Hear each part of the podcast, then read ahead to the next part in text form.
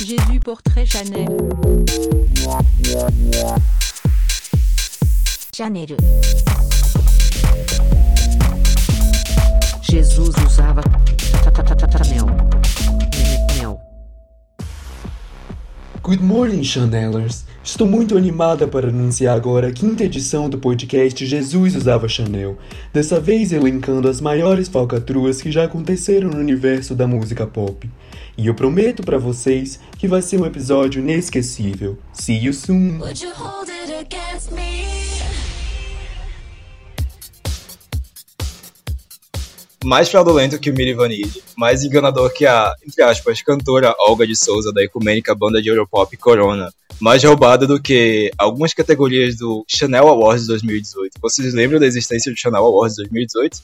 Tá começando mais uma edição do Jesus Usava Chanel podcast, a quinta edição. E essa edição a gente vai tratar sobre as maiores falcatruas do universo da música pop. Quem não me conhece, meu nome é Kelvin, arroba Bubblegumrave nas redes sociais, menos o, Twitter que eu não tô usando mais. E é isso aí. Hello! Diretamente do topo da Billboard Hot 100, eu sou o First Imaginário da Casual Rapper, Casual Radialista, Casual VJ da MTV, Nicki Minaj com Sei Sou, remix em Libras. Meu nome é Michel Amaral, arroba Worship Oz no Twitter, me sigam. Arroba Worship Oz no Instagram também. Não, arroba MXL97. Olha, dissociei horrores. Transcendeu hoje. E aqui quem tá falando é o Lucas Urubatã, e se você quer me conhecer, basta me procurar nos seguintes aplicativos: LinkedIn, Grindr, Tinder, Hornet, Scruff, Badu e etc. Um beijo, até lá.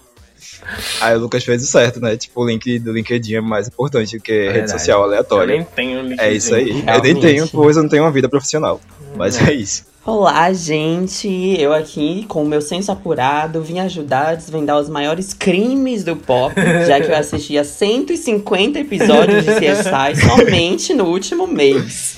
Né? O meu nome é Caíno e eu sou God Caíno no Twitter, Caíno no Caíno com dois Is no Instagram. Me siga e venha desvendar as coisas comigo. Uau! É isso.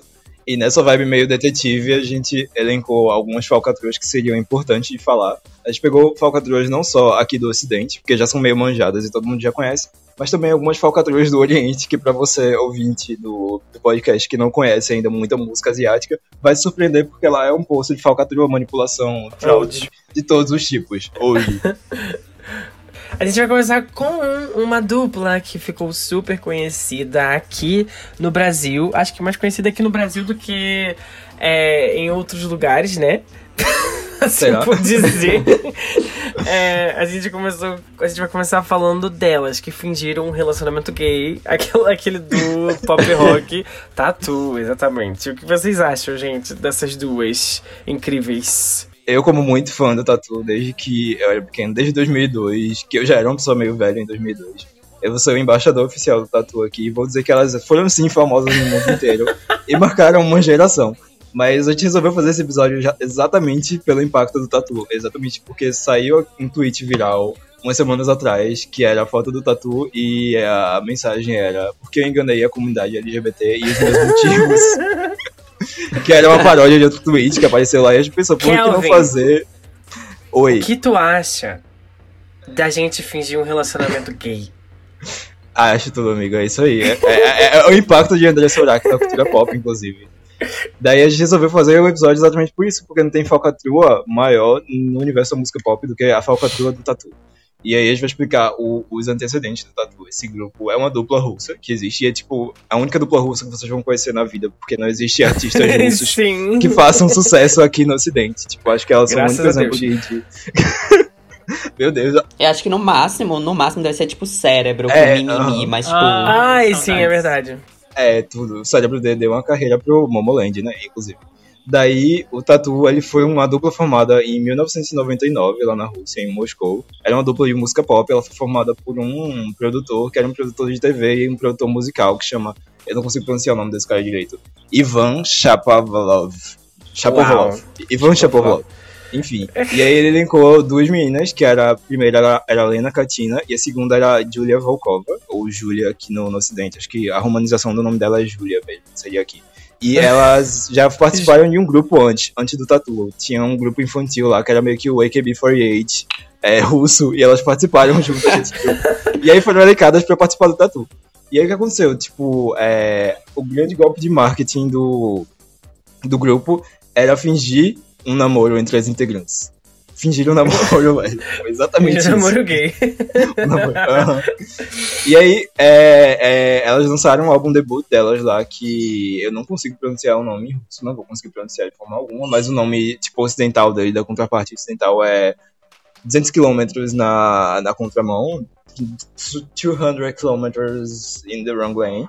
E aí, é, o primeiro single, que é a versão russa original de Elder Things She Said, tipo, fez um super sucesso lá na Rússia e virou meio que uma sensação social, assim, uma coisa tipo. As meninas adolescentes lá começaram a idolatrar o grupo elas começaram a fazer muito sucesso, tanto sucesso que elas foram transportadas aqui para o Ocidente, não, que a Rússia meio que é no Ocidente, né? Foram transportadas aqui para o mercado americano e fizeram super sucesso. E aí lançaram três álbuns, lançaram. é, cada álbum tem uma contraparte russa e uma contraparte inglês. Fizeram muito sucesso, depois acabaram e brigaram, porque elas meio que se odeiam hoje- em dia.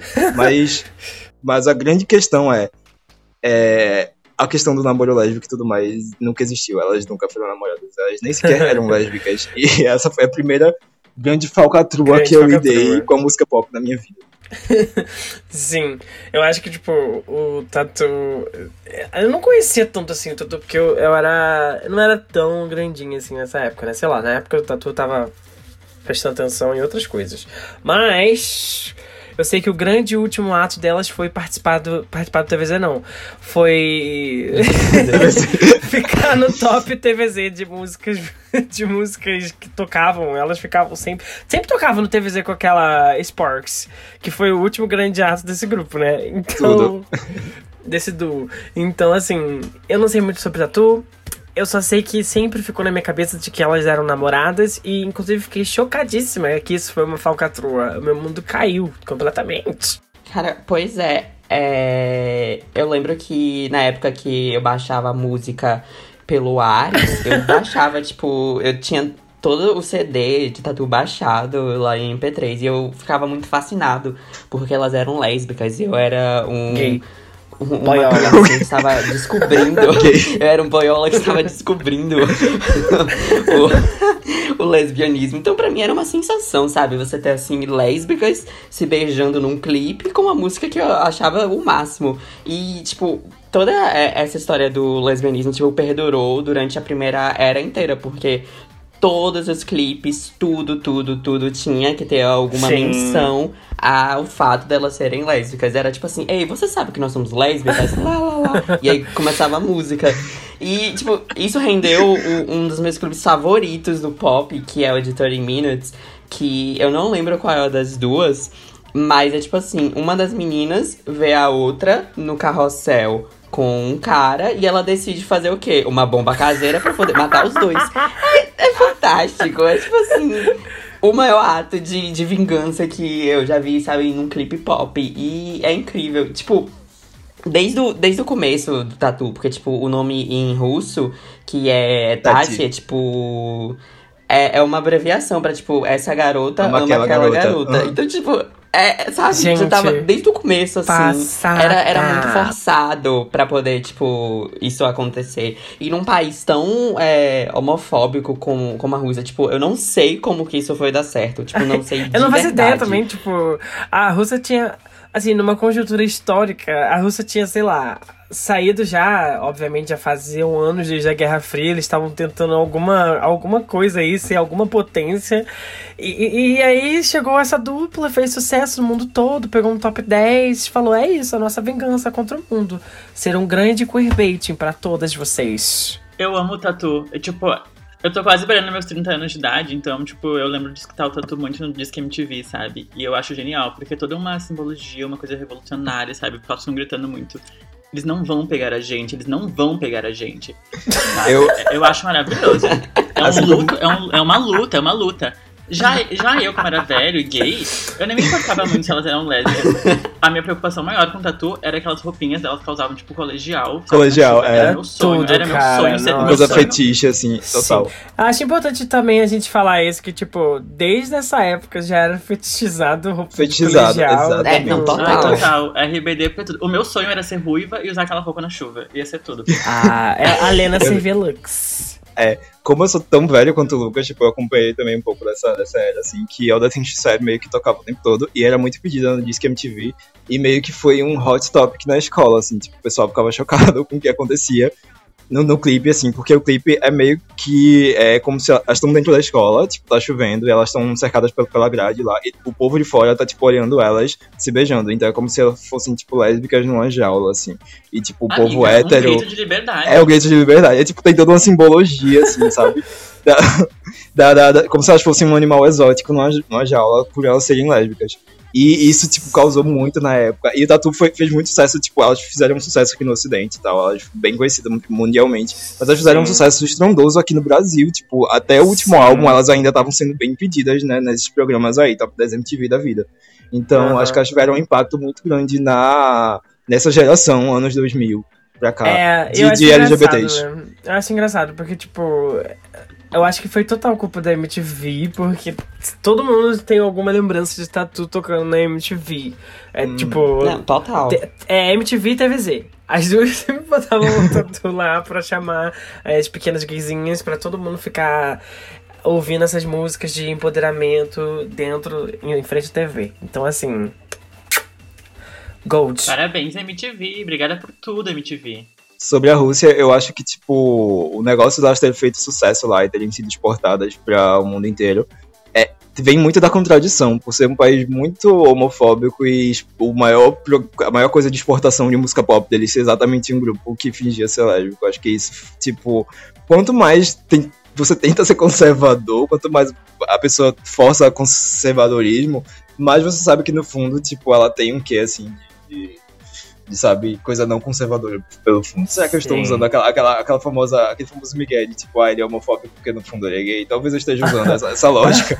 Mas eu acho que, é, eu acho que um país que, tipo, é tão conservador que no fundo tem meio que uma ânsia por coisas que quebrem a regra desse conservadorismo. Eu acho que isso explica Total. porque o Tatu fez sucesso, talvez. Gente, sabe? uma, uma pequena curiosidade aqui é que a Pitchfork listou a Not Gonna Get Us como o 33ª melhor música de 2003. Meu Deus. Se vocês Amo. Não, mentiu. podiam dormir sem E saber. não mentiu. Pois é, eu lembro que assim, quando os primeiros rumores de que, tipo, nossa, eu acho que as meninas do Tatu não são lésbicas de verdade, foi quando ela apareceu grávida. Aham. E aí ficaram, tipo, nossa, mas lésbica engravida? Será que a não mãe? É, vou dar um aviso pra todo mundo. A Yulia foi completamente homofóbica e ela pegou câncer, então. Fica aí um aviso pra vocês. Gente, Eu amo a ligação dos É. eventos. Não, eu explicando, amo quando tipo, fizer. Quando editar, bota um pi no Michel pra ele não ser cancelado, por favor. É, Porque exatamente. Eu falei Né? a verdade. Mas, eu, mas voltando sobre a gravidez, eu lembro que quando eu saí, a, a Yulia ficou grávida, as pessoas ficaram, nossa, será que a, a, elas elas fizeram aquela inseminação artificial? A Lena é a mãe? Ai, tudo. Gente, tipo, eu acompanhei bem de perto, né? E daí, em 2005, mais ou menos, foi quando elas lançaram o segundo álbum. Foi o segundo álbum é, ocidental, né? Internacional, que foi o Dangerous and, and Moving. E daí elas lançaram, tiveram um super hit com All About, elas tocavam o tempo todo na Jovem Pan, tipo. E daí, tipo, saiu meio que, acho que um documentário ou um especial em vídeo pra TV, alguma coisa assim delas, em que aparecia o namorado da Julia nesse, nesse negócio. E daí já o pessoal começou a descobrir, finalmente, que elas não eram, tipo, um casal de verdade. E acho que um pouco antes dela, da, da Julia aparecer grávida, o pessoal já tava meio que sacando. Mas acho que demorou para o pessoal processar mesmo, porque o marketing foi tão forte em cima do fato delas, do fato não, né, da, da ideia delas serem um casal, que você não, não conseguia dissociar isso também. E daí, é, não só isso aconteceu de tipo, rolar a revelação de que elas não eram um casal, mas o grupo foi se encaminhando para um final. Tipo, elas terminaram lá em 2008, 2009, chegaram a lançar um terceiro álbum internacional, que é o Waste Management. E depois elas meio que brigaram, elas não se picam hoje em dia de jeito nenhum. Eu não sei exatamente o motivo da briga delas, mas é uma briga tão grande que quando a Lena saiu em carreira solo, a Lena Katina, o primeiro single solo dela, se não me engano, chama Never Forget You. E ela, nesse clipe, ela encena o enterro da Julia. Como assim? Você está morta pra mim. E daí é, elas começaram a brigar meio mediaticamente, assim, na, na mídia russa. Meio que saíam uma alfinetando a outra.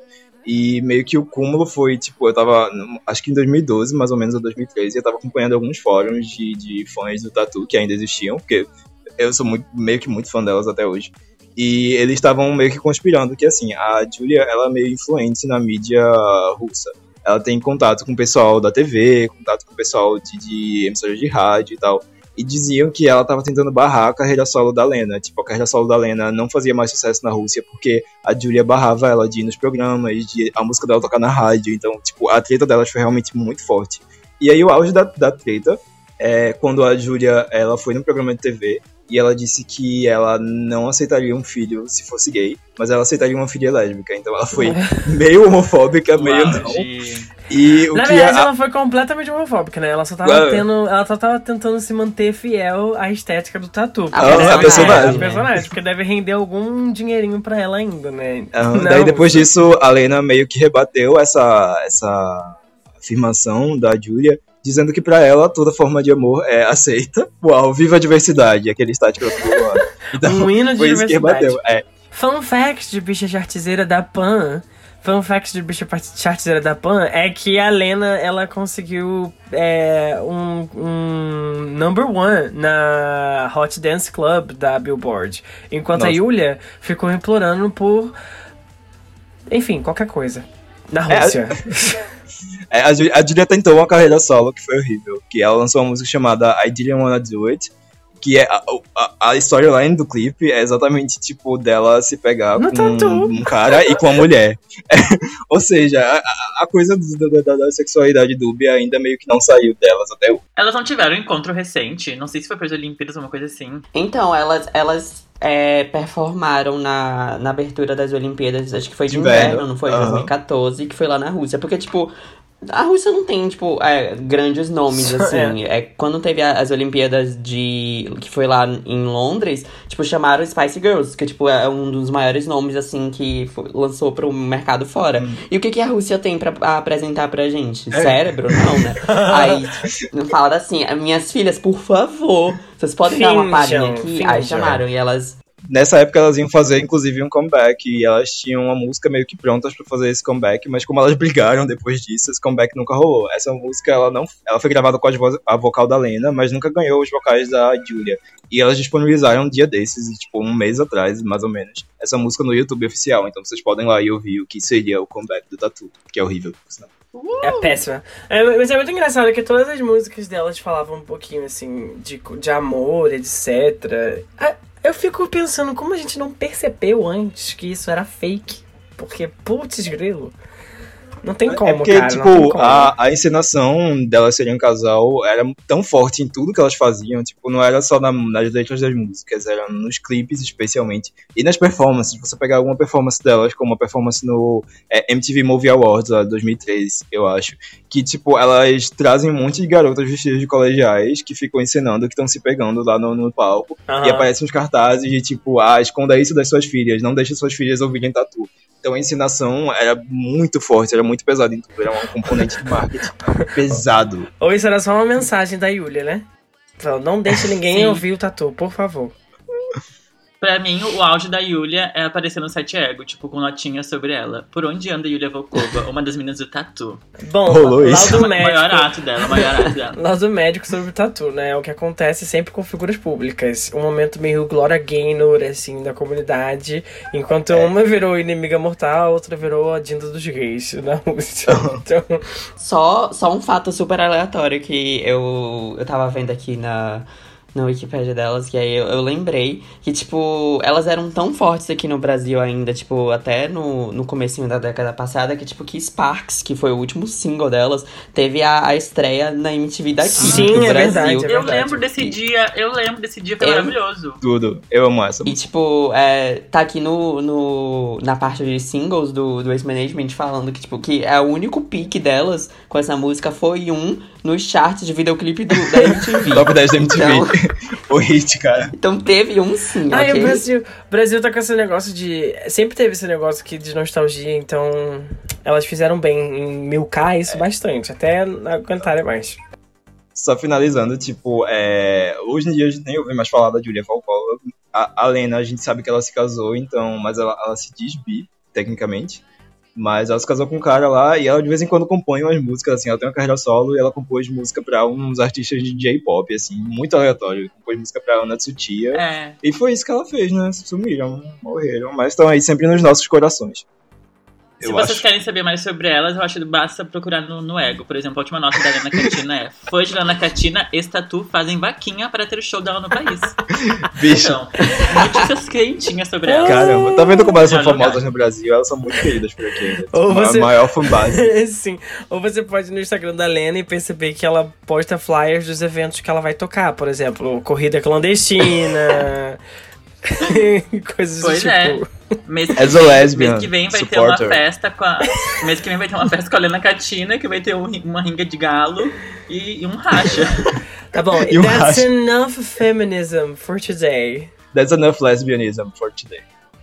Se vocês estavam se perguntando por que não tem um pingo de cultura, por que a nossa intro foi daquele jeito, é porque o nosso próximo tópico agora é um tópico que nós amamos, é um tópico queridinho da gente, que é o tópico de Ghost Singers. Tópico Tia Joane, tópico fantasmas. Isso, tipo, de Ghost Singer é a maior falcatrua que pode existir na, no mercado musical. É, Sim. E, e- e já existiu várias vezes. Acho que um dos maiores baluartes, assim, da falcatrua musical, que eu até falei na minha intro nesse podcast, é o Milli Vanilli, que era uma dupla musical que existia, e descobriram que os caras, que eram a face da dupla, não cantavam de verdade. É, existiam dois caras que cantavam lá por trás dos panos, inclusive literalmente atrás da cortina dos palcos. E isso existe até os dias de hoje. A gente tem alguns grandes casos, inclusive com cantoras pop muito queridas de, de- integrantes do Jesus Usava Chanel, que se utilizam dessa essa, essa, esse migué aí dos, dos Ghost Singers. Ai, ai, ai. A gente tem o caso da, da J-Lo com a Ashanti, que a gente não vai falar muito, eu não tenho muito conhecimento sobre esse caso, mas acho que o caso que a gente mais tem conhecimento, que mais reverberou sobre Ghost Singer recentemente, é o caso da Britney Spears e da famosa gostosona Mia Mary, a fodona, A fodona, a fodona dos estúdios a musicais. fodona da fanbase. A cara de cavalo. Meu pai. Maria Mary. Alguém pode explicar melhor o contexto Britney e Mia Mary para os ouvintes? Gente, então, basicamente, a Britney Spears, como vocês conhecem ela hoje, a cantora, a estrela, a pop estrela Britney Spears. Como é que eu vou explicar isso de uma maneira que eu não seja cancelada? Amiga, ela não canta. Fala assim, ela não canta. Daí ela chamou alguém pra cantar pra ela. Calma, calma, calma. Calma, o que acontece? calma. Olha, o que acontece? A Britney, ela passou por muitas É, coisas. ela mais. sofreu mais do que Jesus Sofreu mais do que. Jesus. É. Exatamente. Inclusive, ela foi E aí, liberada. ela tava numa RuPaul, fase- é, Semana passada, se vocês, se vocês viram. Mentira. É, continua, Caio, continua. Free Britney. Enfim, ela tava numa fase bem complicada na, na carreira dela, onde ela tava, tipo, constantemente dopada. E porque o, o pai dela controla a carreira dela, todo mundo sabe disso. E o time dela é basicamente um time controlado pelo pai. Então era todo mundo contra a Britney. E aí o que acontecia? Ela Que já não tinha horrível. mais condições de performar vocalmente. Uau. Então, é, acharam assim um- uma, uma gostosona que tinha uma voz, um timbre bem parecido com o da Britney e fala assim: amor, vem aqui no estúdio rapidinho. e aí, que a gente tá precisando finalizar um álbum. Só assim, Exatamente. coisa, coisa leve, coisa simples. E aí foi daí que surgiu Mia, Mia Marie. Marie, sim, Mia Marie. É, dando o histórico da Mia Marie, tecnicamente a Mia Marie é fã da Britney desde que ela era pequena e conhece a Britney desde que ela tinha 10 anos. E ela tecnicamente foi introduzida para a equipe da Britney através do empresário da Britney, eh, que eu não sei se é empresário dela ainda, que é o Larry Ru- Ru- Rudolph, que era empresário da Miley Cyrus também. Enfim, Ela foi introduzida à equipe da Britney mais ou menos na época do Circus. E se vocês conhecem a carreira da Britney, a época do Circus foi a época que, tipo, a Britney tava louca uns meses atrás, daí meio que doparam ela de remédio, jogaram ela na rehab da vida e trouxeram uma versão reboot da Britney, que já não tinha mais vida porque era um robô. Reprogramada. e exatamente, tipo, é, nessa época que a Mia Mary começou a fazer, entre muitas aspas, backing vocal pra Britney. Ela é acreditada em músicas desde essa época como backing vocal. E Ela é backing vocal da Britney até, foi até mais ou menos o Britney Jean, então ela durou bastante tempo fazendo esses vocais pra mas- Britney. Mas de- depois de um tempo, começaram a perceber que, tipo, ela lançava, umas- a Mia, ela lançava umas músicas no MySpace dela. E algumas dessas músicas tinham uma voz muito parecida com a Britney, assim, tipo, um timbre idêntico. Então o pessoal ficou se perguntando, hum, será que ela só faz backing vocal mesmo? Suspeito. né? Exato. Será que ela só faz backing vocal mesmo? Ou se ela tá colocando realmente os vocais dela como vocais principais, imitando a Britney? Eu acho que a questão que deixou o po- povo mais com a pulga atrás da orelha em relação a isso foram duas músicas. Uma que chama Candy for Strangers e outra que se chama Feet on the Ground. E as duas foram lançadas lá no MySpace dela. Mas a voz dela tá, tipo, tão idêntica à Britney que por muito tempo alguns fãs confundiram as músicas pensando que fossem demos da Britney que vazaram. Não, é, é, é bem naquela época que a Lo não era ninguém, e aí estavam vazando aquelas músicas dela, tipo Not on Drugs, aí botavam Selena Gomez, Not on Drugs. Mundo ficava, Aham. meu Deus! É nova é da nova Selena. Selena. Foi exatamente isso que aconteceu com as músicas da, da, da Mia, que o pessoal pensava que era da Britney. e aí, Fear the Ground, especialmente, tipo, a voz tava tão parecida que depois a Mia teve que explicar que era realmente uma demo que ela fez, que ela, tipo, ela escreveu e que ia mandar pra Britney. E ela fez duas versões dessa demo. Uma versão em que a voz dela era a voz original, a voz da Mia Marie real original, e uma que era a voz dela mais próxima da Britney, mais próxima. E aí a gente já entende que ela conseguia imitar a voz da Britney, e por isso que ela conseguia fazer uma demo imitando perfeitamente a voz da Britney. Eu acho bizarro, eu acho confundiu. bizarro isso, tipo, É. o, o comentário, o convite, como deve ter sido feito, tipo, oi amor, vem cá, por favor, será que você podia emular um pouquinho a voz dessa Britney É, emular um pouquinho a pra voz dela. gente? Aham. Aí você coloca assim, a gente vai aumentar um pouco a base Tipo, da sua can- voz, mas não vai mudar nada, não vai mudar nada. É. Tipo assim, canta de novo, mas canta mais agudo. Agora um pouco mais agudo. Agora geme. Pronto, tá perfeito. e aí é assim que eles conseguiram produzir o Britney Jean, que foi quando Aham. tudo derrapou. É, a polêmica é exatamente essa, porque a- aí- até aí nessa época do Circus e do Femme Fatale, ela fazia os back vocals, mas não tinha nenhuma grande, nenhum grande indício de que ela fazia os vocais principais da Britney. O que aconteceu? Saiu Britney Jean, que é aquele, eu não sei qual é, é o nono álbum da Britney ou o oitavo. Um train wreck horrível, um álbum Nossa. péssimo. Desculpa quem tá ouvindo esse podcast. experimental. Experimental. Experimento, experimento de álbum ruim. Experimentou ser um álbum péssimo. É. E o que aconteceu? É que nem um tweet que eu vi hoje que falava assim: qual desses álbuns experimentais é o melhor? Aí tinha lá o Art, Art Pop, Pop, Whitney e Sweetener. Realmente, o Britney Jean entra nessa categoria de álbum álbum experimental. Daí o Britney Jean saiu em 2013, que foi na época do auge da dopação da Britney. Ela tava muito dopada, ela tava muito nos meds ali, recebendo um gardenalzão forte todos os dias. Eu não tenho dúvidas. Como que ela ia gravar um álbum se ela tava nesse estado? Ela não precisava gravar um álbum. Ela não precisa. Por quê? Porque ela tem a, a Mia Marie. é Marie, exato. A Mia Marie, é exatamente. Marie. Pra que ela precisa gravar um álbum? É Por que, que o. Michel precisa gravar o podcast? Ele não tá aqui Exatamente. agora, é alguém que consegue emular a voz dele. Tem o. Miguel pra gravar. É o Miguel, que é o exato. irmão do Michel. Meu irmão. Daí o que rolou? É, tipo, antes do álbum sair, vazaram duas demos do álbum. Uma demo é a demo de Alien e a outra demo é a demo de Passenger. Passenger é uma música que inclusive é uma composição da Katy Perry, do Diplo e tal. E quando Passenger vazou, o pessoal reparou que a voz da Britney tava muito estranha nessa, né, né, nessa, nessa música. Porque a, o conceito, entre muitas aspas, do Britney Jean, é o álbum pessoal da Britney, onde ela canta com um vocal mais cru do que nunca e tudo mais. E o pessoal achou que a música era estranha porque não porque o, o, o vocal da, da música era cru, mas porque o vocal cru da Britney não é aquele. Então eles começaram a perceber que aquilo parecia mais uma emulação da voz dela do que a voz real dela. E aí descobriram que, tipo, era muito parecido mesmo com a voz da Mia Marie. E o que rolou? É, começaram a, a postar na internet que, tipo, a Britney não tava cantando nas músicas do álbum. Na hora, o que, o que rolou? A Mia Marie correu pra, pra ir lá desmentir, dizer que não, não sou eu fazendo lead vocal dessa música, eu, tô, eu só fiz backing vocal em uma outra faixa. E aí o que rolou? Ela é acreditada em backing vocal em quase todas as faixas do Britney Jean, menos as duas faixas que vazaram primeiro e que começaram rumor. Menos assim. Jesus. Portanto, Mi Marie, você ganhou e não vai levar. Não vai levar. E o que eu acho É tipo assim, gente, essa música aqui, que tem minha voz, não sou eu, tá? É outra minha Marie. Não sou eu. Não, eu acho isso uma, uma técnica da, da equipe dela pra despistar esses rumores tão porca, Rude, porque, é. tipo, tão, tão besta, porque você tira logo os créditos dela exatamente das faixas que começaram o rumor. É, você dá muito na cara de que, tipo, o rumor é real, Cara, sabe? tipo. É- ai, enfim. É muita burrice, pelo amor de Deus. Daí o que rolou? É, também vazou uns stems de Alien. Quem não sabe o que é stem, é tipo as músicas.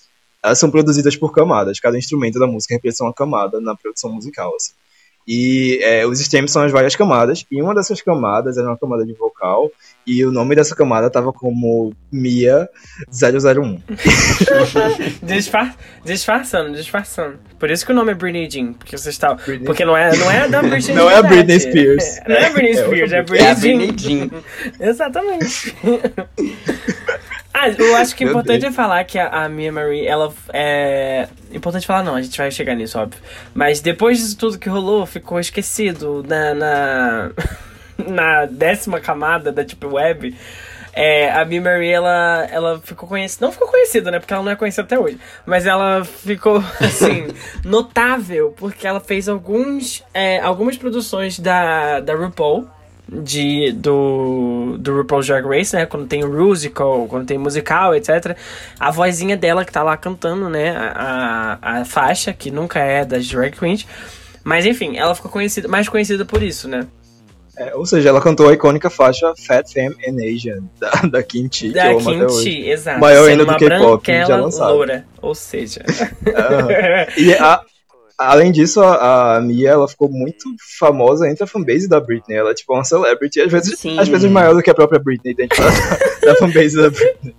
Eu, Digamos eu assim. acho que só pela Mia ter, ter o controle da vida e poder falar as coisas que ela quer, ela já Pisou tá na num, num patamar assim maior do que a Já Britney, sabe? Atualmente. Não, e eu acho que eu acho que o mais engraçado sobre isso tudo é que rolou um Q&A, né, com a Mi Marie no Twitter. Foi recente isso, né? Não foi, sei Hum. lá. Sim, foi tipo. Foi no, foi no mês passado, assim, mais ou menos. Foi lá na. Foi tipo no fansite mais famoso da, Sim. da Britney, no fansite fora, que é o Brief Isso, Heavy. exatamente. E as perguntas são incríveis. As perguntas que os fãs mandaram são Tem uma incríveis. pergunta- Tem uma que é tipo, você já conheceu a Ai, Britney? E, ela, e a resposta dela é a melhor, cara, porque a resposta dela simplesmente é assim: Sim, eu conheci a Britney Spears quando eu tinha 10 anos de idade. Eu fiquei, você não conheceu ela enquanto você gravava o álbum dela? É. Nem isso rolou. Cara, Então, tipo, uma, uma das partes. foi totalmente um desses encontros low profiles, assim, que você faz no Grindr, que você vê a pessoa, você nem lembra o nome dela, então basicamente foi isso Eu acho que é uma coisa. Me deu uma, uma energia muito assim de filha abandonada pela mãe, assim. Tipo, uma mãe que não quer ver a filha de jeito nenhum. Nossa, sim. Sim. É, Tem uma outra pergunta que é tipo assim: você se sentiu tri- deixada de lado quando você não foi chamada pra participar do Glory? Tipo, deu tanta polêmica que falar assim: não, filha, agora a gente vai botar ela pra cantar, tá? Obrigada por tudo. Ai, Ah, cara. Acorda, Britney, você vai cantar agora. Ai, e o pior é que, tipo, todas as perguntas pra ela são relacionadas a Britney Spears. E o, e o melhor de tudo é que a gatinha, ela realmente é fã dela. Então... é foda. E até teve uma É, polêmica não, ela é com a mãe fã da, mesmo. da Maia, né? Que fala que, que, ela, que ela teve. Que ela teve uma filha muito talentosa que consegue emular a voz da, da Britney Spears. O pai da Maia ali também, é da, da Mia, Maia, não sei como pronuncia, ele também fala. Ele, não, foi ele que começou boa parte desses rumores, porque ele vai e fala que é ela que canta pela Britney. E a Maia tem que ir lá e, tipo, negar que é ela. É uma coisa bizarra. Sim, e tipo, é legal esse, esse Q&A também, se vocês tiverem a oportunidade, vejam ele, porque é muito bom ela mantendo o personagem de backing vocal assim. Ah, eu fiz esses backing vocals pra Britney, sei lá, é, quando eu tava muito mal. Eu fiz esses backing vocals, sempre assim, eu fiz esses backing vocals e nunca eu cantei a música. É muito bom. A gente vai linkar essa thread, porque é muito boa e muito informativa. No, no post, porque vocês precisam ver como ela é uma boa atriz, além de ser uma boa Britney. Eu amo quando essa, essa questão da Mia Mary meio que explode a bolha dos fãs da Britney quando chega em outros cantos, por exemplo. Chegou na, na Pandler aqui em 2019, um ano atrás só descobriram que isso aconteceu. Aí tem ali essa pista. Gente, a vagabunda da bonecão de posto perdeu a vergonha na cara mesmo, hein? Ouçam isso. É hoje que essa cadela merece ser desmascarada uma vez, mais uma Jesus, vez. que E aí tem o link abaixo da, da Mia Marie cantando. Ok. Só queria adicionar Cara, isso. e o pior. e o pior é que, tipo, sempre teve rumores, né, de que a Britney não cantava as músicas, isso desde 1999. Então, tipo, mesmo que isso não, não fosse verdade, porque a gente sabe que é verdade, ia ser muito fácil de acreditar. Porque todo mundo já fala que, tipo, que é, a Britney É, não engraçado canta. que fazendo o Então- pitch desse podcast, eu falei com, com o Kelvin, né? Eu perguntei, tipo, ah, essa é a mesma pessoa que a gente. que, que surgiram os rumores de que cantava atrás do. Do palco pra Da Britney. no palco. E, o Kelvin falou, mas ela nunca cantou ao vivo. Eu falei, exato. É, exatamente. E eu, é. e eu amo que tem, tipo, meio que um top, assim, de backing vocals da Britney, que fizeram lead vocal dela. Porque a Cia também foi back vocal da Britney em Perfume, Perfume aquela música lá. Ah, é e verdade, tem uma, nossa. Uma época em que a Britney performava na residência dela que mudaram a- o mix do playback de per- Perfume e colocaram a voz da Cia como principal. Então a Britney dublou a voz da Cia nessa, nessa performance, que eu achei incrível. Então ela não só dubla a Mia Mary, como ela também dubla, dubla a Cia. Ah, tá vendo? Vocês ficam falando, ela já tá É, mudando. viu? Já mudou. Daqui a pouco Quem sabe, vai né? ser É, a tem que rolar Kesha, uma diversidade, Né? Já né? que a Kesha já era backing Claro. vocal Não, dela. Ela já dublou a Cash Into the World Dance. Ah, é verdade, ela já dublou, é verdade. Ela dublou a Kesha. Eu tô passada, porque eu não sei nada dessa informação. Eu, tô, eu sou só aqui fazendo cota. Eu fico assim, chocada, gente. Como ela pôde? Ela não cantava nada. Eu não sabia que ela cantou. Eu tô muito chocado. Como ela pôde me Ah, enganar? eu, tô pass... eu tô passada. Cata, cata, cata o playback da Mona. Cata o playback da Mona, eu tô passada. Cata o moco da Mona. Muito passada. Será que a Mia Marie ela participou da atrocidade chamada Pretty Girls?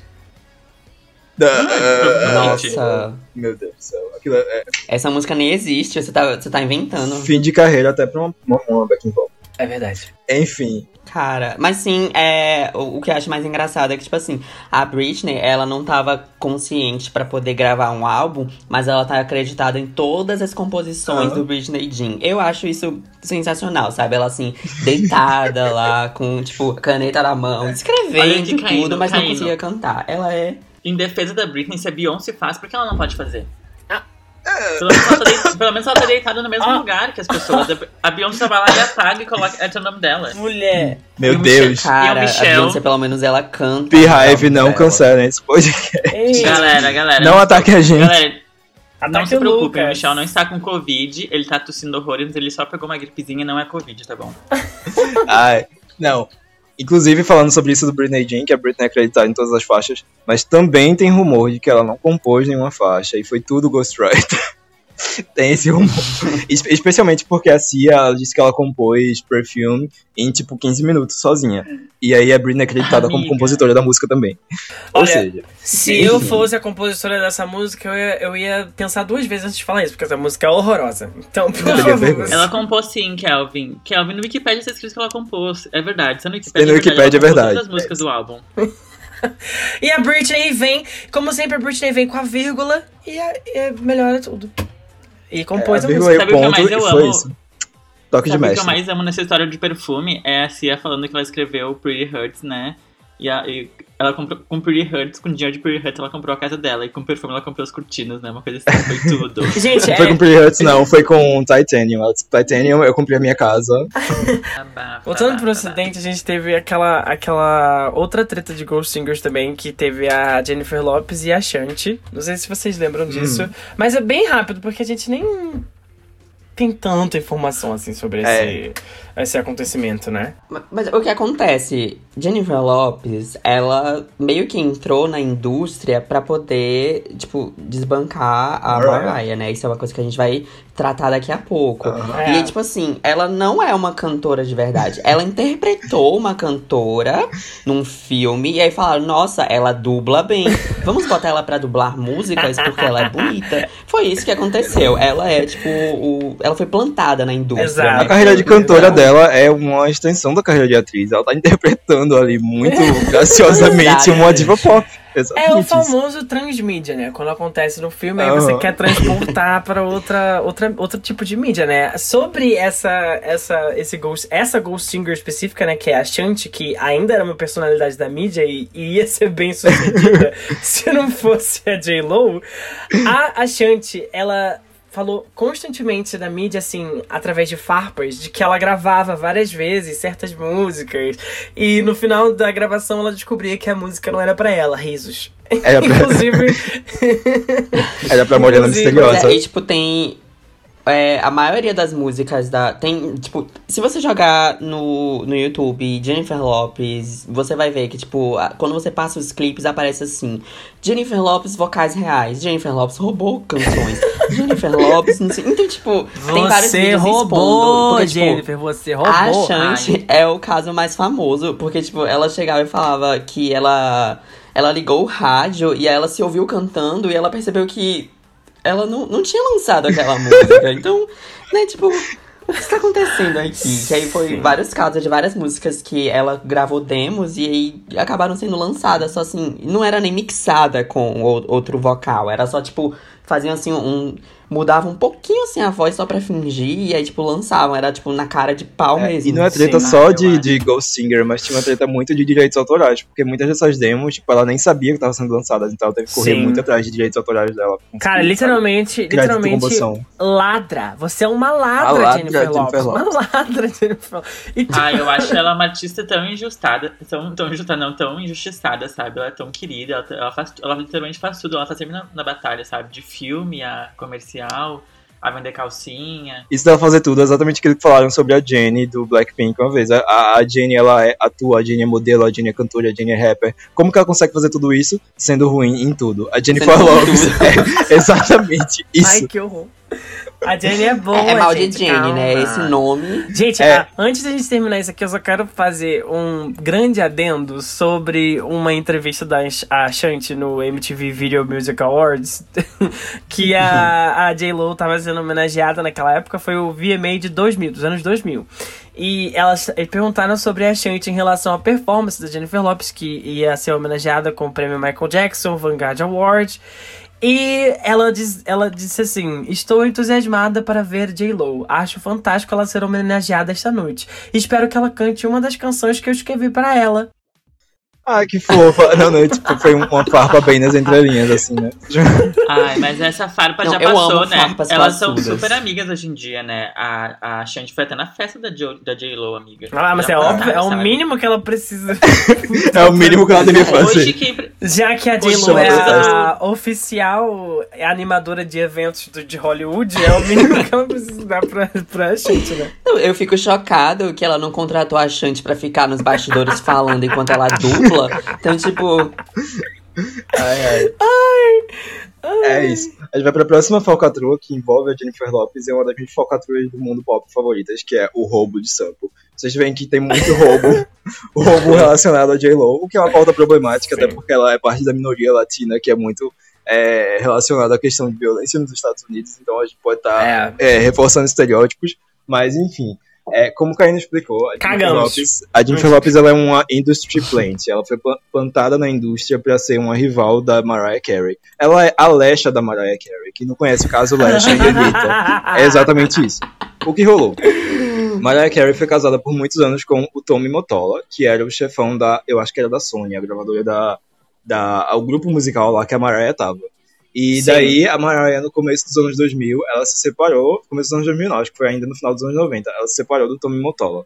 Daí o que rolou? O Tommy Mottola é, ficou muito puto assim com o divórcio e ele quis criar uma cantora exatamente pra barrar a Mariah Carey no- nos charts, fazer mais sucesso que a Mariah. E daí veio a Jennifer Lopes, né? Surgiu lá aquela mulher.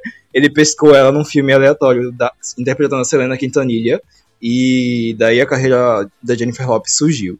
Daí o que acontece? Em 2001, a Mariah estava prestes a lançar um álbum chamado Glitter, que é a trilha sonora de um filme de mesmo nome. E se vocês já ouviram falar nesse álbum, vocês sabem o Trainwreck, Trainwreck, não consigo falar essa palavra, que foi a Trainwreck. divulgação, lançamento e o desempenho desse álbum no geral. Mas aí eu vou contar os antecedentes dele. A Mariah tava com essa vontade de fazer uma música que fosse um, um throwback dos anos 80, lá no começo dos anos 2000, E o filme, tanto o filme quanto a trilha sonora, vieram todos dessa ideia de fazer esse throwback, reviver os anos 80 e tudo mais. É, para isso, ela pegou o sample de várias músicas dos anos 80 para colocar nas músicas desse álbum. Uma das músicas desse álbum, que seria o primeiro single, chama Lover Boy, e a ideia original da Mariah era pegar um sample de uma música chamada Firecracker, que é do Yellow Magic Orchestra. Quem não conhece o Yellow Magic Orchestra é um trio japonês que é basicamente o Kraftwerk japonês. Eles meio que foram pioneiros assim na música eletrônica. Daí a ideia dela era colocar esse sample, e esse sample na música se encaixava perfeitamente, tipo, a música ia ser incrível com esse sample. O Tommy Motola, ele tinha contatos na indústria, obviamente, ele era meio que o chefão lá da Sony. Ele descobriu que a Mariah Carey tava querendo pegar esse sample Ex da específico. Mariah, ex da Mariah. Ex da Mariah. Descobriu que ela queria pegar esse sample em específico. Foi lá e conseguiu os direitos do sample antes. E o que ele fez? Ele deu esse sample para Jennifer Lopez, que colocou em sua música, que eu não lembro qual música é, eu acho que é I'm Real, não lembro qual música é. É uma música muito aleatória da Jennifer. É, aham, I'm Real. Que inclusive é a música que tem vocais da, Da. Tipo, tudo conecta. Ou Deus, seja, isso tudo conecta. conectando, tá tudo se conectando. Daí, depois que, que ele colocou na música da, da, da Jennifer Lopez, é, a- a- tipo, foi o produtor que colocou, já que a Jennifer Lopez não era envolvida em nada com produção da música dela. Tipo, acho que ela não teve. Ela nem deve ter informações sobre essa falcatrua. E daí é, a música de Jennifer Lopez saiu bem antes do Loverboy. Então meio que a Jennifer não. A Mariah não podia usar o sample de jeito nenhum. E a Mariah teve que se virar nos 30 pra achar um outro sample pra essa música. Ela achou um outro sample que não combinava tanto com a música quanto Firecracker, mas foi isso. Tipo, era isso ou nada. E daí Loverboy foi um fracasso, tecnicamente um fracasso. E o Glitter foi um fracasso em si também. Mas acho que Tá, mas era mais por outra coisa, né? Não É. mais pelo Tommy Motola. o roubo do sample não é a única coisa que explica o fracasso, que foi o Glitter e que É. foi Loverboy. Tipo, a Mariah, ela já tava. é. É, a Mariah já tava sendo mal vista na época, assim, porque Sim. É, ela teve um, um meio que um breakdown, assim, que ela foi internada às pressas por ex- excesso de trabalho. Daí o pessoal dos Estados Unidos já tava vendo ela meio que como uma doida workaholic. E teve um famoso episódio em que ela foi no TRL, que era o Disque MTV americano. É, ela foi com um carrinho de sorvete e com a camisa enorme escrita Loverboy, e ela saiu distribuindo sorvete pro pessoal. Aí ela fa- faz um strip e tira essa camisa gigante e ela tá com uma Meu roupa bem mínima por baixo. E aí ela ficou tipo. Lenda. é, virou uma polêmica assim, meio, nossa, a Mariah Carey está endoidando, a Mariah tá enlouquecendo. Então Glitter foi lançado nessa época em que ela tava meio mal vista pelo público americano, sei lá. E outra coisa, né, o Glitter, ele saiu exatamente no dia 11 de setembro de 2001. Ou seja, no dia do atentado às Torres Gêmeas. Sendo Sim, que É aquele- aquele gif icônico, É, né? exato. Quem nunca viu. o GIF icônico. da, das Torres Gêmeas caindo e o, o, o outdoor do glitter. Então, A grande falcatrua por dentro dessa falcatrua do roubo de sample é a falcatrua de Loverboy. Porque eu disse que o single foi um fracasso, porque realmente não chegou muito longe. Ele teve muita pouca execução nas rádios americanas. E nessa época, 2001, tipo, as rádios eram boa parte da, dos charts, assim, pra Billboard. Ela é- era, tipo, a parte que mais contava pros charts. Então, é, não tocou muito nas rádios. E o que a gravadora da Mariah, que era a Virgin EMI na época, resolveu fazer? Resolveu lançar o single físico de Loverboy a 99 centavos. E aí, o single, com esse preço de banana, né, vendeu que nem água. E a música pegou o segundo lugar na Billboard só por causa disso. Depois teve umas quedas miseráveis, assim. Mas é isso, a gravadora vendeu o single por 99 centavos pra conseguir fazer a música irritar. Amamos. É Que, é- que é- que é uma, uma coisa que muitos artistas fazem hoje em dia, né? Tipo um Justin Bieber da É. vida. Uma Selena Por exemplo, Gomez essa, coloca no single em promoção a última iTunes. parceria da Nicki Minaj com o rapper é, pedófilo simplesmente já foi lançada com o preço descontado. Com preço desconto, seja, é. Parabéns. A preço de e, tipo, o Tommy Motola, ele tava tão. é, Ele tava com tanta sede, assim, de vingança, né? Ele queria tanto fazer com que a Jennifer Lopez acontecesse, tipo a Mariah não, que tem uma outra música que é do Glitter, que se chama If We, e ele queria que o remix de I'm Real soasse exatamente igual a If We, porque ele queria lançar é, esse remix. Só pra poder, tipo, barrar ainda mais a Mariah. Tipo, era uma obsessão muito grande que ele tinha pela Mariah nessa época. Anyways. O Tommy Motola ele se casou com a, Trash. com a Thalia, não foi? Eu acho, no final das contas. Sim. É, Sim, agora ele é da marido da Thalia. Thalia. Muito E dá toda a produção pra ela. Deve ter dado um budget pra time, ainda bem. É isso, próxima falcatrua. Qual- é a próxima? Pois é, agora estamos saindo do Ocidente e indo um pouco pro Oriente para poder informar vocês de que o lado de lá também é tão ruim quanto o lado de cá. e para começar assim, a gente vai falar sobre Sajeg. O que é Sajeg? É basicamente o ato de você manipular os charts, seja o de vendas digitais ou de vendas físicas. No de vendas físicas, o que acontece? As empresas, elas compram os, os álbuns e elas revendem os álbuns. Então, tipo, é como se A fosse uma de lavagem de, banana. dinheiro. Uma lavagem de dinheiro dentro da empresa para poder gerar vendas de álbuns muito grandes. Isso acontece quando você quer impulsionar o seu grupo para que ele tenha, né, um, um destaque assim maior. Isso aconteceu, é, o primeiro caso assim noticiado mesmo foi do B1A4, porque eles tinham vendido, eu acho que 15 mil cópias no, no mini álbum anterior. E aí, do nada, eles chegaram e venderam 40 mil cópias na primeira semana. Todo mundo ficou Bicho. desconfiado. Tipo, quem é B1A4 e por que eles estão vendendo 40 mil cópias? Ai, bicho. A gravadora teve que emitir as notas fiscais, teve que pegar nas lojas pra poder provar que eles não tinham roubado. Até hoje não sei se é verdade ou não, mas tipo. Claro que roubaram, né? Porque B1A4, gente, pelo amor de Deus. Quem lembra? E. Quem lembra, Quem dessa, lembra? Dessa, dessa banda aí? Eu não faço ideia de quem são eles. Vocês lembram? Pois é. Isso de, de, Pois é. de venda de álbum, que inclusive tem um termo específico lá, que é tipo bulk buying, eu acho, né? Que é tipo quando Bulk compram buying, bulk yes. buying, quando compram um álbum é, em grandes estoques, assim, pra inflar é, as vendas deles no chat. Saía altos rumores disso mais ou menos em 2011, e tinha um rumor muito forte de que o 4 Minute, tinha, a empresa do 4 Minute, a Cube, tinha feito isso com o álbum Coitadas, delas cara. com 4 Minutes Left, 4 Minutes Left, que era o nome do álbum delas, e que o FX tinha feito isso, mas eu acho que é mentira isso do FX, porque a SM é uma empresa que tem vendas de álbuns altas, assim, até com o FX, que era um grupo mais ou menos. É. Mesmo se isso pudesse acontecer aqui no ocidente com, sei lá, Beyoncé, Katy Perry, Lady Gaga, lá no oriente é, uma, é um tópico tão... tópico sensível, É, porque eu- se você fala uma coisa dessa, existem tantas pessoas que vão fazer um textão pra te refutar e você vai ficar só, É, tipo, eles compraram, tá É. bom, porque segue a é vida. real. você tá mexendo com fanbase ali de grupos específicos, e sabe como fanbase é muito protetiva com um grupo, mesmo quando fazem coisa errada, né? Então, tipo, não tem É, tipo, sei lá, o membro Fr- Fred, nem sei, tô inventando, membro Fred, membro Adalberto do B1A4, é, ele é bonzinho, a família dele adora ele, etc. E daí, bicho, eu não tô tipo, perguntando nada disso, eu, hein, que coisa chata, chata. Você é uma chata. Pois é. E, tipo, hoje em dia é tão comum essa prática, né? De, tipo, um, um fandom sair comprando tantos álbuns que, tipo, hoje já virou algo completamente obsoleto. Tipo, o Momoland, ele teve uma polêmica também. Porque quando elas vieram com um bumbum, que acusaram de ser jag digital, inclusive, porque ninguém tava entendendo nada de por que uma música aleatória de um grupo aleatório tava hitando. Daí vendeu 8 mil cópias físicas e todo mundo falou, ué, e tem fã? Pra quem não sabe, o, o, Sa- o Sajag digital ele acontece basicamente com bot, né? É uma prática muito comum aqui no ocidente com, com cantores no YouTube, né? Que Aham. colo- enviam os bots pra dar views, inclusive com uma certa boy band que foi famosa, conhecida por todo mundo e tal. Eu não vou citar os nomes, mas muito sei lá, tem 24 milhões de views descontadas em singles. Mas, enfim, na Coreia isso acontece como se fosse é, em streams, né? Porque eles têm os streams lá, eles são pagos por música, se eu não me engano, né? Exatamente. São pagos por música, não tem plano pra. Não tem plataforma de streaming é, paga, você escuta todas as músicas de graça. Não. Você tem que comprar a música pra streamar a música, né? E na Coreia, quando isso acontece digitalmente, essa prática, você tá simplesmente comprando a música várias vezes. E eu não sei como eles ainda não fizeram uma, uma restrição desse tipo de coisa, porque, por exemplo, no iTunes, quando você compra uma música mais de 10 vezes, você é, é notificado, alguma coisa assim.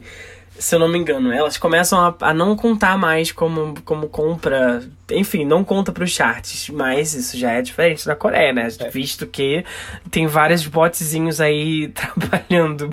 E lembrando que na Coreia, tipo, uh, ao contrário do Ocidente, lá não é tão centralizado isso de ouvir música. Tipo, enquanto aqui a gente tem quatro plataformas de streaming famosas, tipo, tem o Spotify, tem o Apple Music, tem o Deezer e tem o Tidal e parou por aí. Lá não, eles têm vários sites de compra de música digital, de streaming de música digital, tem muitos, muitos sites Sim. mesmo. E daí alguns desses Uhum. sites já são, já tem essa marca de que às vezes manipulam para certos artistas. É, tem muita investigação em relação a isso rolando. Tipo, eu vi algumas investigações até recentes, assim, sobre, acho que a Melon, provavelmente. Mas muitos desses desse, desses sites, eles têm acusações de manipulação. E essa manipulação, ela acontece... é, às vezes ela acontece com artistas específicos de uma empresa específica, com artistas que são produzidos por um produtor específico, ou só com artistas aleatórios, assim. Acho que o Caíno pode explicar alguns exemplos de side edge pra gente entender como funciona. É isso. Então, é, os maiores exemplos de, de Sajega digital são quando acontecem os streams fantasmas. E é, isso era mais comum lá para 2014, 2015, porque o single digital na Coreia custava 10 centavos.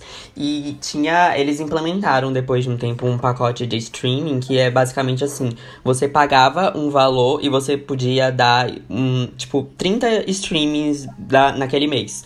Então, é, isso era muito barato. assim, e como lá na, na Coreia a, o pessoal tem uma mentalidade muito de tipo, eu sou fã de um artista e só desse artista, e pra sempre esse artista, você vai usar todos os seus streams somente naquele artista. E aí o que acontecia? É, na madrugada, é, obviamente as pessoas estão dormindo. E aí, músicas do nada começavam a subir nos charts. E ninguém entendia por que aquelas músicas estavam subindo nos charts. Espera a Coreia porque, ué, a Coreia, a Coreia não está dormindo? Por que essas músicas estão subindo? E aí tem um caso, tem um caso muito famoso, que é o da Soyu, que era do Cis, tá? Que ela lançou a música Som, que virou um hit, mas virou um hit principalmente nas madrugadas. E quem tava ouvindo essas músicas eram velhos de acima de 60 anos. Então, no período de meia-noite até Seis 6 da manhã. da manhã. O grupo de risco a do Soyu Covid ficava em primeiro. A Soyu ficava em primeiro nos charts e era principalmente, tipo, gente velha. Isso não fazia sentido. Não, e depois, e o pior é né? que não fazia mais sentido porque a música tava acima de músicas do. Vamos lá. Girl Generation, 21. 21 e do Psy. Gangnam. Style. A música tava acima Sim, de Gangnam Style. sim. Então, tipo, o que que tá acontecendo? E aí, né, houve uma investigação e aí perceberam que é, tinham várias é, contas, principalmente no Melon, que é o chart principal de lá, o chart é, digital, no caso. Eram contas que tinham IDs roubados, porque pra você criar uma conta lá, você normalmente você coloca uma identificação coreana. Eles hoje em dia já não tem mais isso, que eles já deixam é, gente de fora usar. E aí, eram ideias roubadas de gente velha pra poder fazer stream fantasma. Então, tipo, sabe, é, é o nível de, de maluquice pra você tentar irritar. Sobre esse caso, acontecia. sobre esse caso, é muito engraçado, porque tem um comentário específico de um Netsen, né, que é um internauta coreano, pra quem não conhece, eles chamam assim, Netsens, é, que fala exatamente assim, na meia-noite, Sam está streamando mais do que músicas como é, Gangnam Style e Girl Generation e 21 é, está acima de 40 músicas entre, audien entre uma audiência de 50 a 60 anos. Por que a voz e a voz estariam escutando Sam ao invés de estarem dormindo? Tipo, vó, vai dormir, para Vai de ouvir dormir, essa música. Para de ouvir. Para de ouvir a integrante do CIS, tá? E claro que a minha avó conhece a integrante do CIS, tá? E é engraçado porque, tipo. Engraçado porque o Sistar já era grande, realmente. Assim, né? Com certeza devia ter uma. Agora, com certeza devia ter uma investigação rolando sobre o grupo em geral. Mas, tipo, porque uma música solo estaria hitando mais do que uma música do Sistar? Não faz sentido algum, mas É. ok. A gente tem outro exemplo, que é é. o exemplo do Labum também, que eu não entendi esse porque eu não acompanho o Labum. Então o Caio pode explicar. Cara, o, o Labum, o que acontece? É porque lá na Coreia, eles têm, pelos idols, eles têm uma cultura muito forte de performar em programas de TV. Eles têm, hoje em dia, seis programas de TV. Então, é, tipo, basicamente todo dia tem performance. Então, se você tá num período de, de promoção, você tá indo na TV seis vezes na semana. E aí, é, esse, esses programas têm essas competições entre as músicas. Então, tipo, as músicas que são mais votadas, as músicas que venderam mais, acabam entrando lá num sistema e quem, todo final do programa, uma música é eleita a vencedora e ganha um troféu.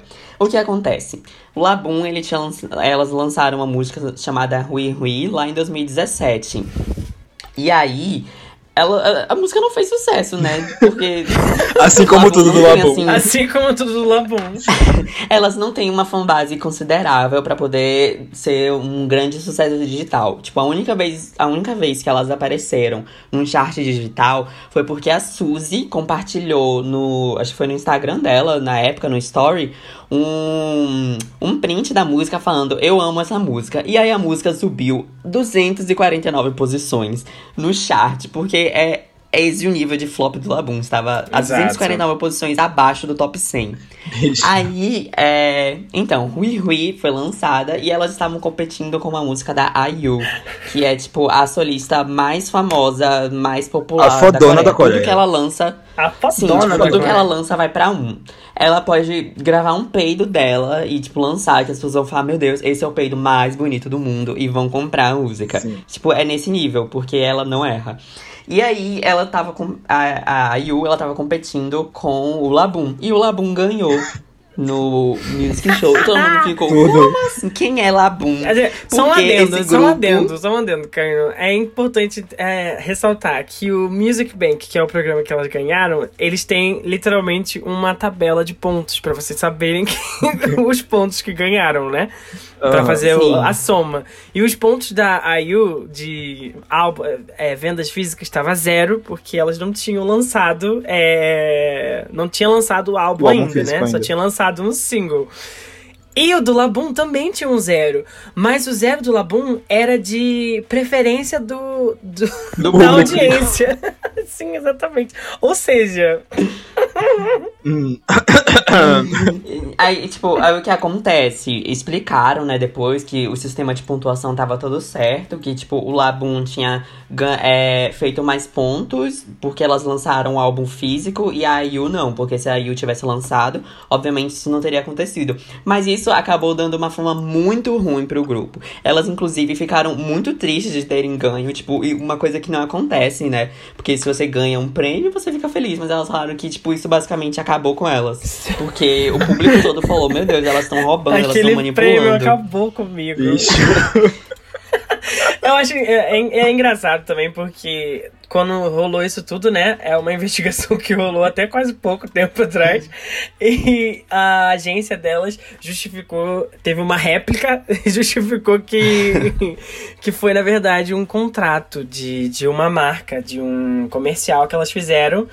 E essa marca resultou exatamente 200 mil cópias vendidas do, do, do, Meu álbum. Deus. O que, não- o que é basicamente a justificativa oriental para aquele fatídico dia da Rihanna, do lançamento do, Anti, Anti. que, Da Samsung. que- da Samsung, que a Samsung comprou um milhão de cópias do Anti e a Billboard não contou um milhão de cópias no chat. Calma, ó, eu acho que eram 20 mil só, tá? Eu acho que 200 Ah, tá. mil não é, não é pra tanto. Eram 20 Mas mil. é, é porque elas tinham feito uma parceria com uma loja que vendia frango frito. Então tinha basicamente um kit, você comprar o frango frito e ganhar o álbum do Labum. Meu Deus. A preço de banana. sabe? Ai, Só ai. assim pra fazer sucesso, né, gente? A preço Só de frango frito, né? Literalmente. É verdade, é verdade, acontece, mas é porque na Coreia não é muito, não é muito bem. Na verdade, na Coreia não é uma prática válida você vender, sei lá, uma blusa com CD, uma É, calça com CD, uma jokestrap com CD. Isso aqui é acontece ainda- no, no ocidente que a gente chama de bundle, né? Que é quando vendem, tipo, sei lá, É. ingresso da tour com CD e tal. E isso, tipo, eu acompanho um chart de música pop, chart não, um fórum de música pop, infelizmente, eu vejo muita gente reclamar, dizer que bundle é manipulação e tudo mais, e acho que isso se encaixa meio que nisso de bundle aí, vocês... Ah, Sim, mas eu não acho se que Katy seja- Perry tá vendendo máscara com um single, por que as, as Labum não pode vender frango com CD? Eu não acho que seja uma manipulação muito, muito horrível. É, eu acho que a Katy Perry, inclusive, tem uma, uma polêmica sobre isso, porque o Witness, boa parte das vendas de debut dele foram de bundle. E quando foi a segunda semana, que já não tinha mais bundle, o álbum caiu que tem uma jaca, né? Então ficaram dizendo, ah, o álbum só vendeu porque ela vendeu com ingresso à turnê e tudo mais. Então é um é tópico polêmico, é um tópico polêmico. Tópico polêmico, um tópico polêmico. Ah, tem uma tréplica sobre o caso do Labum, que foi o Music Bank falando que ia retirar o. o prêmio das meninas, mas aí teve a outra tréplica da agência falou sobre esse comercial e o prêmio tá com elas até hoje. Que elas façam bom proveito, porque foi o único feito da carreira delas, porque até então. Se elas derreterem e venderem, talvez elas consigam financiar Próximo o próximo comeback. comeback, né? Porque já tem, É verdade. já tem um tempo que elas estão sumidas. Elas são de qual É verdade. gravadora, inclusive? É a mesma gravadora do You Kiss. Vi, ah, Então, vai, né, é. Ficaram, Não tiveram muita Nossa. sorte, não. com Deus. Nossa, Próxima fiquem com. Deus. Fiquem com Deus. Ainda aqui no Oriente, no universo K-pop, no universo pop asiático, nós nos deparamos assim com uma polêmica que é uma polêmica, muita polêmica, muita confusão, que é envolvendo o novo grupo que já tá aí ficando com Deus, né? Que é o Is On. Eyes One. Eyes One. Eyes, Eyes One, Eyes One, que tem um nome totalmente zoado, né? O Eyes One é um grupo que surgiu do reality show Produce 48, que juntava as meninas do AKB48, que é um super grupo do Japão, do J-pop. Fodonas do Japão. É, fodonas do Japão, né? Que barraram até mesmo Lady Gaga no, no chart mundial de vendas. É, são as fodonas do Japão. E uniam essas meninas do, do AKB48 com meninas é, de agências em geral que nunca tinham debutado. Ou, ou no caso de algumas, Ou- debutaram ou- e não fizeram tanto sucesso a ponto da Coreia esquecer elas. E elas poderiam surgir com uma nova personalidade, né? E formar então um grupo novo pra formar um sucessinho, ter uma renda assim, um auxílio emergencial, pra elas terem um sucesso, uma carreira, né? Fazer o pezinho de meia E- delas. E enfim, o reality show era no aspecto Survivor, né? Que as pessoas tinham que votar. E no final ficariam 12 meninas. 12? 12, Treze. exato. Doze. Do- exatamente, 12 meninas ficariam no- nesse grupo no final, né? Basicamente, é, foi a segunda temporada do IOI e o Izone é a segunda temporada do, do, do IOI também, né? Mas só que mais bem sucedida, porque o IOI só teve um Smash Hit, enquanto É. o Izone tá aí tendo vários. Só que o IOI ele não teve nenhuma falcatrua. O, Pro- o Produce 101 não teve nenhuma falcatrua. Já o Produce 48, recentemente descobriram que a Eminet estava. Você estava. Roubando. Roubou. Roubou. Você estava manipulando votos, tal qual o Boninho no PPB 20. E eu acho que os meninos podem falar um pouco melhor dessa aí de sim, votos. sim. Porque tem muita polêmica, muita confusão. E eu, particularmente, não acompanhei esse reality show pedante. Vamos lá. passada. Tô muito passada com essas acusações. Eu amo que o Lucas vem aparecer nesse programa só pra dizer que tá passado. Participação incrível. O, o, o Lucas é, é o nosso botão de boom da, do Queen Radio, da, da Nick. Antes da gente falar sobre todo o caso One, é bom a gente falar como ficou a line-up original do grupo. As 12 integrantes que acabaram entrando no grupo final foram as seguintes. A Won Young, que é o integrante da Starship. A Mi Miyawaki Sakura, que é o integrante do HKT48. A Jo Yuri, que é uma integrante da Stone Music. A Choi Yena, que é da Yuehua Entertainment. A An Jin, que é da Starship. A Yabuki Nako, que é do HKT48 também. A Kwon Eunbi, que é da Unlin, a Kang Hyewon, que é da HD Creative, a Honda Hitomi, que é do AKB48, a Kim Chae-won, que é da Ulin também, a Kim Min-ju, que é da Urban Works, ninguém sabe quem é essa empresa, Lee Chae-young, da WM Entertainment, Han... Não, é, é isso, acaba Não, na essa Lee foi Chae-young. barrada, É, amiga. A última, as Essa outras foram outras foram barradas. baratas. A que foi barrada foi a Choyon. A Essa Chae-won não saiu na porta. É isso. Beijos, que Mas enfim, a gente explicando o, o que foi essa, essa bagunça direito. Quem conhece o Jesus Usava Chanel há algum tempo sabe que tem um podcast da gente sobre Produce 48, que é um podcast, inclusive, onde a gente faz meio que umas previsões sobre quem a gente acharia que ia fazer parte desse top 12. E acabou que foi um totalmente post, não é? contrário isso. É, É. totalmente contrário. Mas enfim, é, o, que, o que rolou? É, o programa aconteceu, é normal, tipo, tinha essa ideia de juntar as meninas dos grupos 48 lá do Japão com as trainees coreanas. E o que rolou? Tipo, a- até metade do programa tava normal. Tipo, algumas meninas que a gente realmente achavam que iam ser favoritas, tipo, tanto japonesas quanto coreanas, estavam indo bem nos rankings. E aí, quando chegou na última semana, no ranking final, nesse bendito top 12 que eu acabei de falar, a gente percebeu que mudou um monte de posição. Algumas meninas que estavam uma semana anterior dentro do top 12 caíram do nada e foram parar lá em 20, 26 e tudo mais. Então a gente começou a estranhar isso a partir daí. Ok, tipo, às vezes acontece coisas surpreendentes em resultados finais de reality show. Mas ainda ficou aquela, aquela sensação de que uma falcatrua tinha acontecido. Daí o que rolou?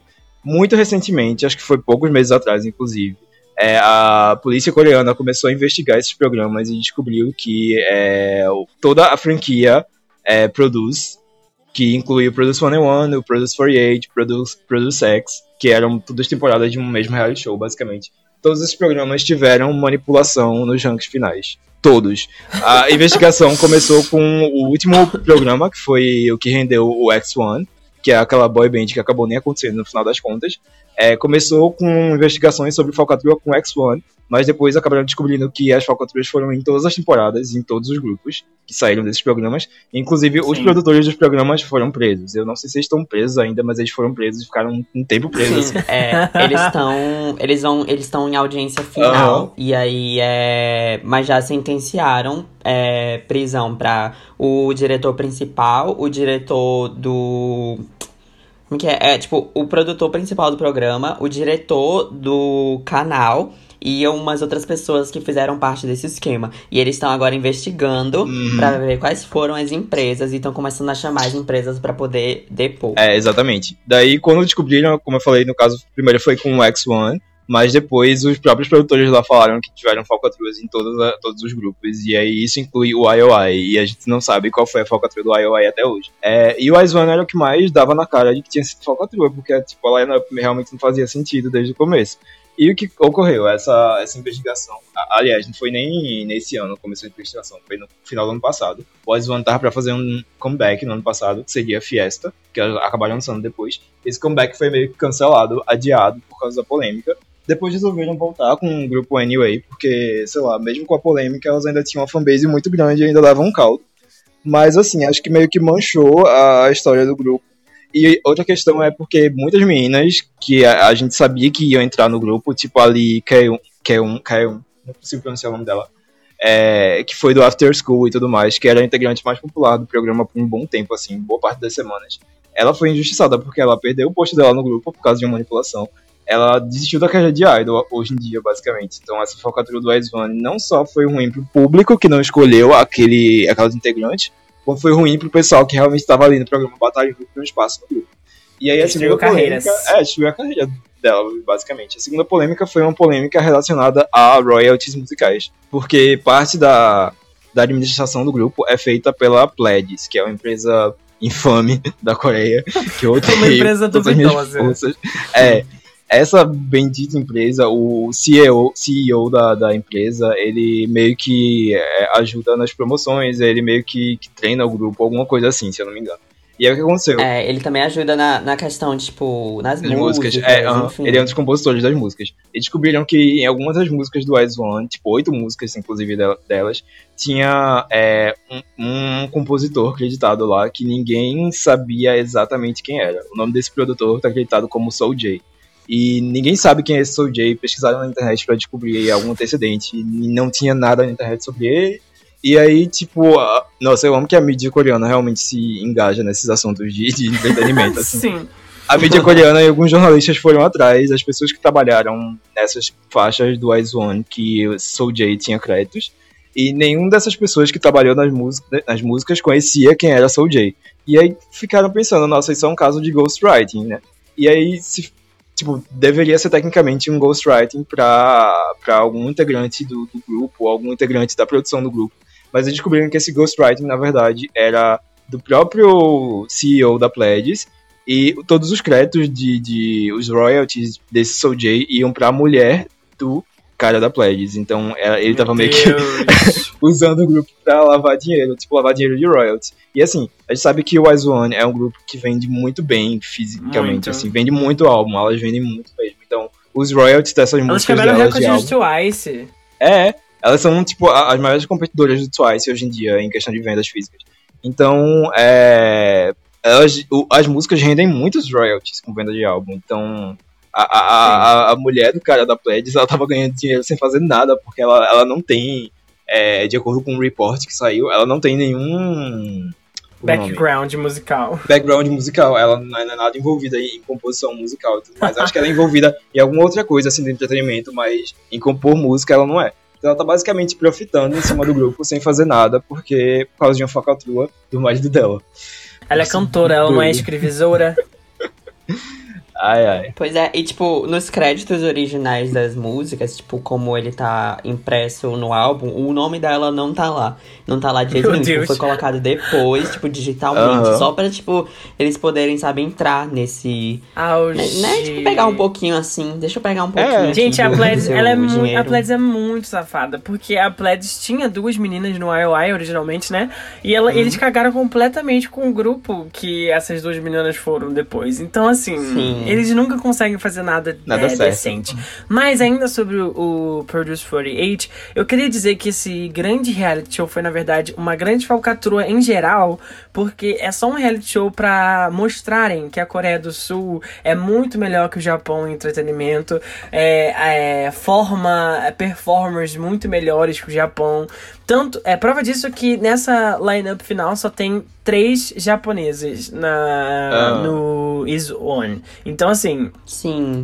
o programa em si foi total uma falcatrua. E não me choca que eles tenham feito mais uma falcatrua é, pra isso tudo. Vale lembrar também que essa menina que eu citei no começo, Han Showon, eu não citei na verdade, mas a Han Showon é da Cube e ela começou na posição 64 e a última posição dela foi quase ali no, No top de- aham, no top grupo. 12. Ou É. seja, né, a Cube já estava comprando seus bots para botar a menina dentro do grupo. Então, assim, Não, pois é, é. E tipo, é, mas acho que o que mais assusta mesmo é o fato da, da K1, né? Porque, tipo, ela já era, já tinha a fama de ter sido uma Sim. integrante do After School. E, tipo, tanto que eles trouxeram a Carrie, porque, tipo, a Carrie, ela foi é, jurada barra técnica nas duas primeiras temporadas. Ela fez até. Teve até um drama lá, porque o Newest. estava participando da segunda temporada toda, Uhum. enfim. Ela chorou, blá blá blá.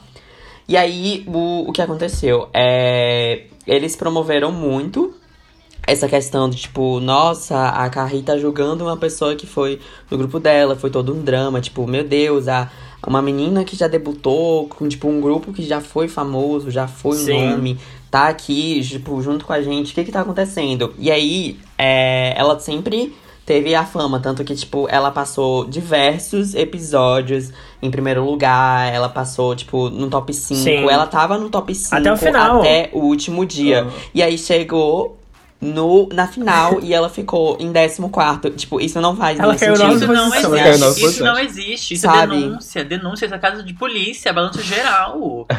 Vai todo A mundo menina preso. que ficou em terceiro lugar, ela nunca esteve perto do top 5. E, tipo, ela ficou em terceiro lugar do nada. Ela tava em 19. Ela simplesmente subiu 16 posições, posições, de é. um dia pro outro. Tipo, Não. isso não faz nenhum sentido. Amiga- É, na segunda temporada, a Pledis, ela mandou o Newest todo, né? Então, tipo, foram os cinco meninos pra lá. E. É, cinco não, foram quatro e um, um- o feio lá não foi. Daí. é, tinha um que era, tipo, o mais famoso, que era o, o JR. E aí, ele tava pra debutar, ele chegou a ficar até em primeiro lugar e tudo, mas ele não debutou, ele ficou, tipo, em décimo segundo.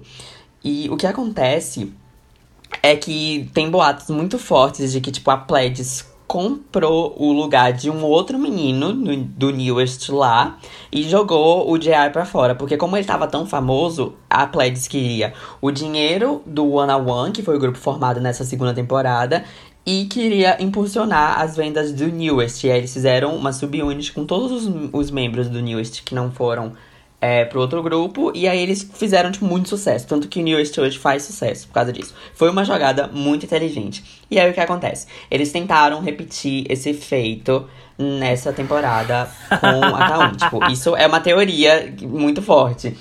Porque não faz sentido, sabe? Você ter uma pessoa famosa assim, tipo, uma pessoa que tá a, em primeiro lugar, tipo, na votação, tipo, passando de gente, tipo, a Sakura, que a Sakura na época era a mais famosa, é, tipo, do Japão.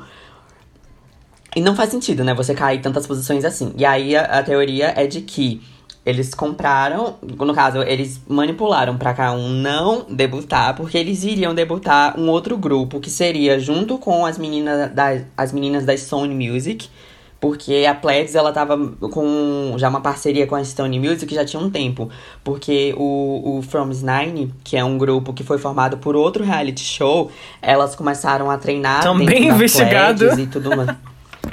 Olha, não teve nada concluído, então não tem nada certo, tá? Por favor, parem de botar o From Nine no meio. Mas sim, é, esse grupo, tipo, elas treinavam dentro da Pledges, então elas têm, tipo, elas basicamente são. É, como é a palavra? Elas, tipo, tinham o, o management feito pela Pledges, que nem o Ice One. Sim. E aí, é, tinha já uma teoria de que as, as meninas da Stone Music que estavam no Produce 48 iam debutar junto com a AK1. Tanto que tinha até naqueles aplicativos que o pessoal fica fazendo é, transmissão ao vivo, esses idols fazem tipo V-Live.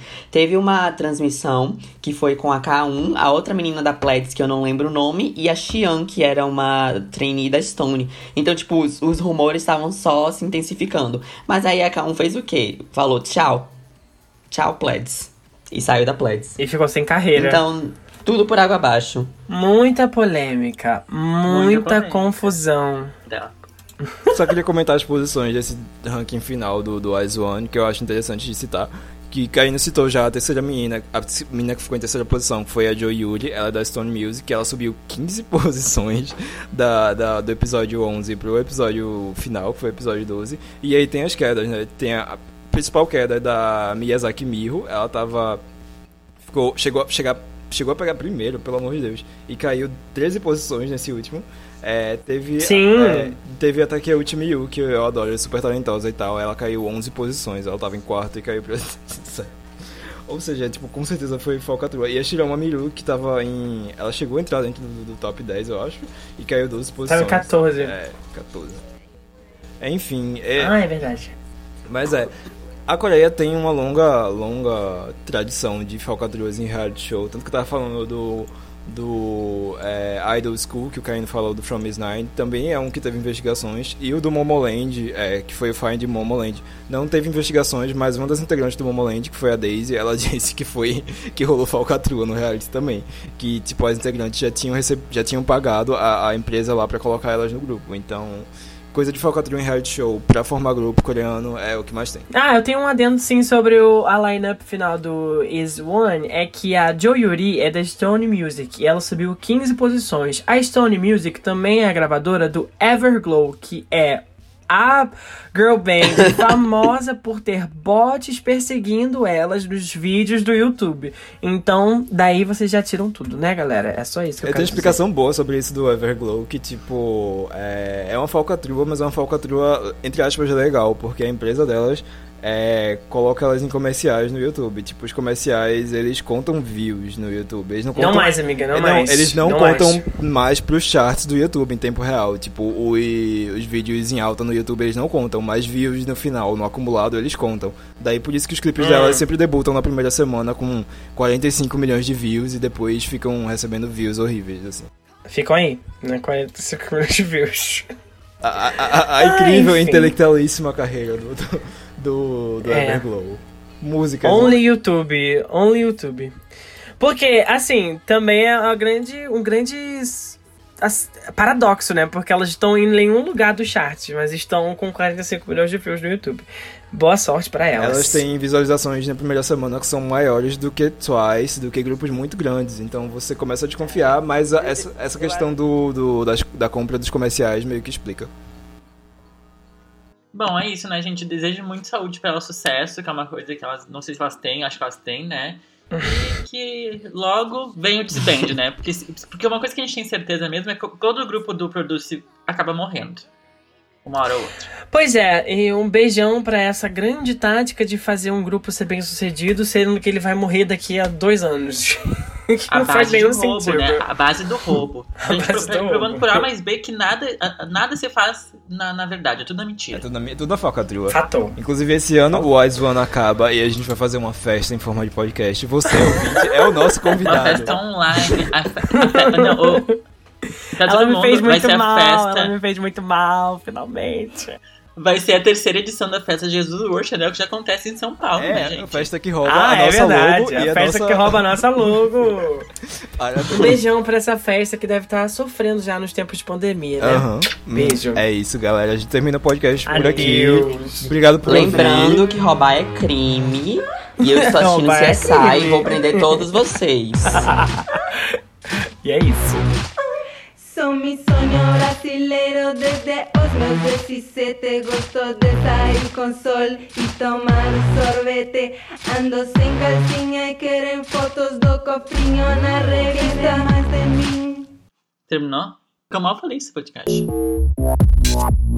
Jésus Portrait Chanel. Janeiro. Jesus usava Chanel.